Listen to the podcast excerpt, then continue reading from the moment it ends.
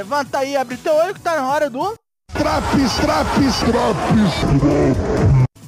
Eu sou o Douglasinho do Honest Wrestling Podcast. Eu sou agora sobre NXT de 17 de janeiro, com quase 10 minutos. Passou um especial, mas vem pay per view por aí pra balançar tudo de novo. Vai começar tudo de novo. Here we go.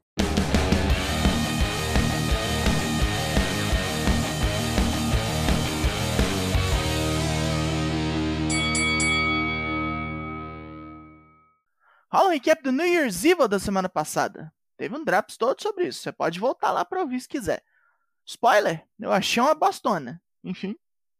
Então agora pro ringue já vamos de dupla. Luta 1. Carmelo Reis e Trick Williams contra Apollo Cruz e Axiom.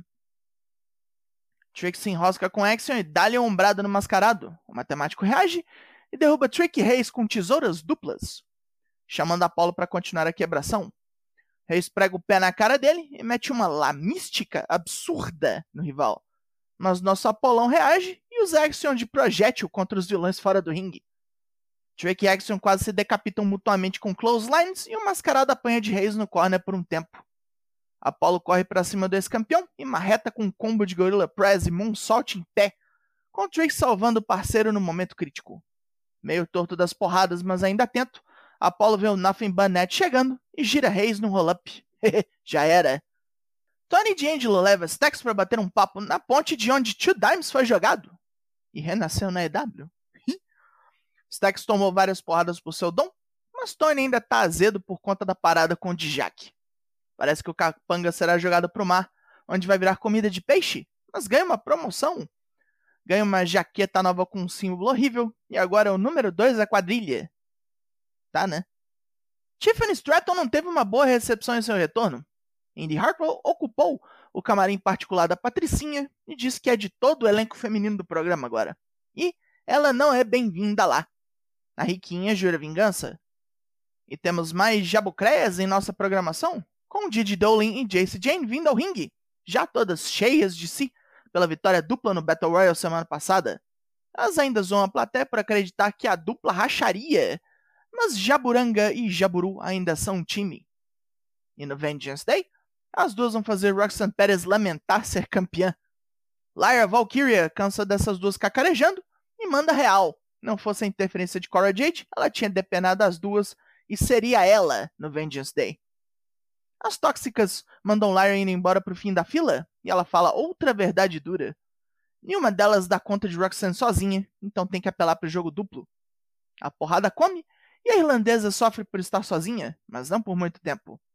Roxanne Perez vem pro ringue e escurraça as pestes dali. Vai virar tag mais tarde? Você sabe que sim. Os irmãos Creed treinam totalmente putos e quase começam a brigar para ver quem pega Jinder Mahal.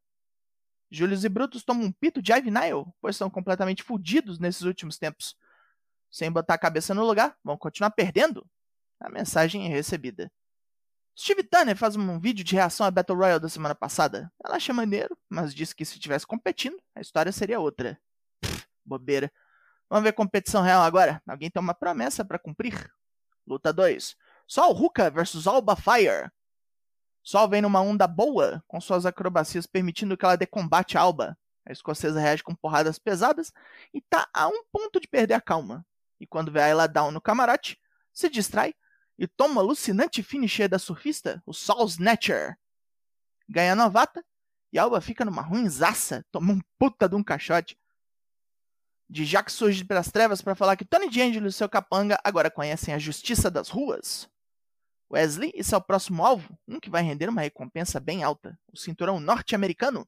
Jack ofereceria a ele a chance de só entregar o título, mas Wes é burro e não entenderia. Então, vai só apanhar mesmo.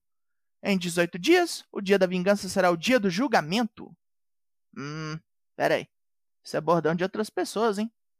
Grayson Waller fala numa entrevista que tinha Brown Breaker prontinho para morrer. Todo fortão, rápido, poderoso e burro. Ele só não venceu porque a galera da técnica não consertou as cordas direito. Na jaula não tem problema de corda e Waller vai ganhar. Já até se sente campeão e tá andando para cima e para baixo com um cinturão próprio.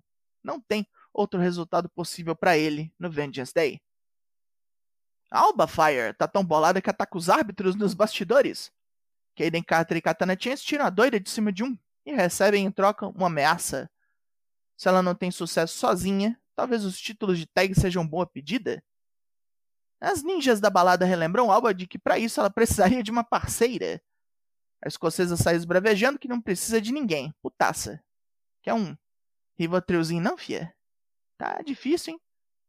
Tyler Bate chega rapidão para falar que precisava de descanso e tempo de reflexão. Isso acabou e ele está pronto para novos desafios e velhas tretas. O NXT e a Flórida agora são seu lar.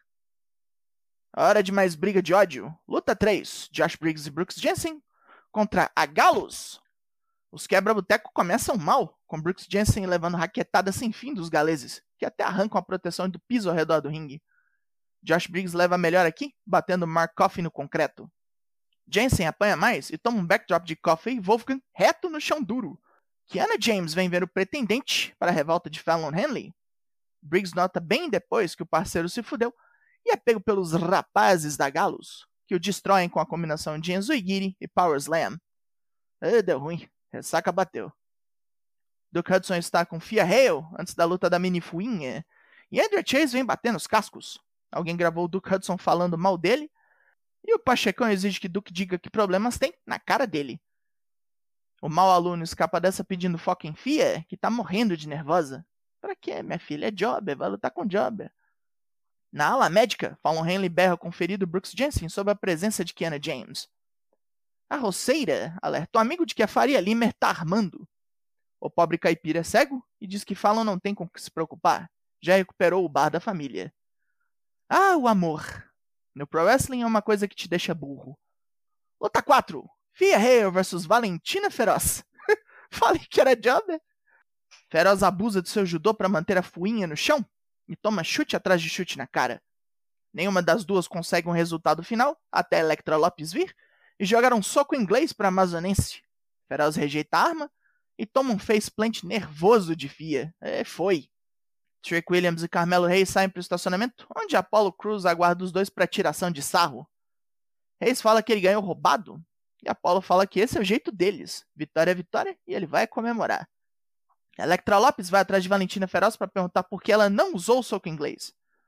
A BR não trapaceia, não quer ser como Lopes ou Sanga. Popote, a corruptora, manda Feroz crescer e aparecer se quiser ter sucesso por aqui. Semana que vem, Electra enfrenta Wendy Chu e Feroz pode aprender bastante assistindo.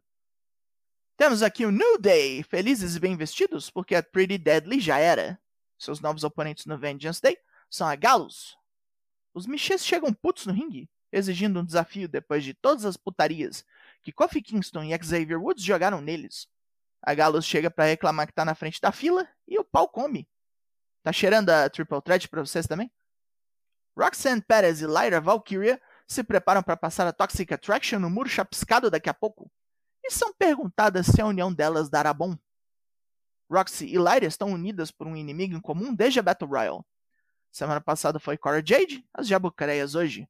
Roxy comeu pão que o diabo amassou na mão dessas otárias e não vai deixar acontecer com outra pessoa. Javier Bernal passa pelas duas com uma viola véia na mão, dizendo que vai fazer um concerto no ringue, e é solenemente ignorado. Brown Breaker não está feliz com sua vitória de sorte semana passada. A joelhada de Waller pegou legal e o campeão viu a avó pela greta, estava no chão e ia perder. Um golpe do destino não é vitória digna de um campeão. Na jaula, Waller não tem como correr ou se esconder. Não tem sorte, não tem azar, só tem violência.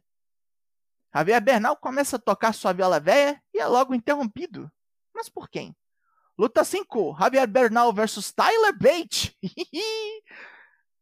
Bate não tá levando isso aqui muito a sério e faz até cosquinha em Bernal.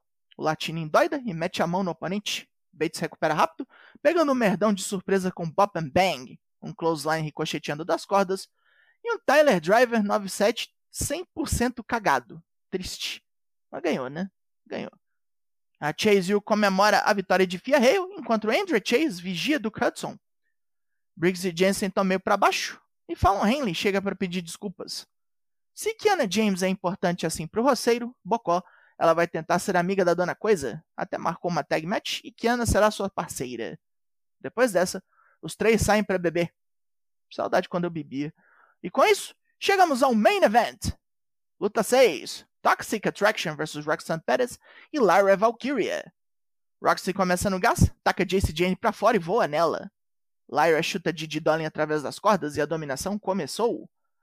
As jabucrés apelam pra sujeira, pegando a campeã num tag cego e descendo a porrada. Lyra faz o tag, liga o nitro, mete um suplex em Dolin e sobe no corner, só para tomar um empurrão de Cora Jade.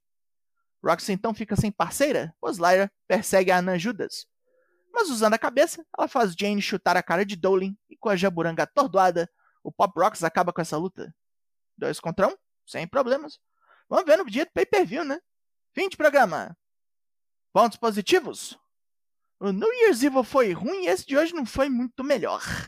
A luta de abertura foi ok. Sou Ruka e Alba Fire também. O meio evento passou. E é isso. Pontos negativos. Um monte de promo tonta. Tyler Bate metendo bot. Bastante coisa morna ou troncha no ringue. Tá brabo, hein? Shawn Michaels tá deixando o programa pra molar. Preocupante. O NXT dessa semana ganhou nota 4 de 10.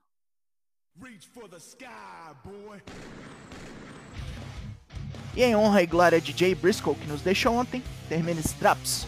Foco nesse encontra de férias até o fim de janeiro.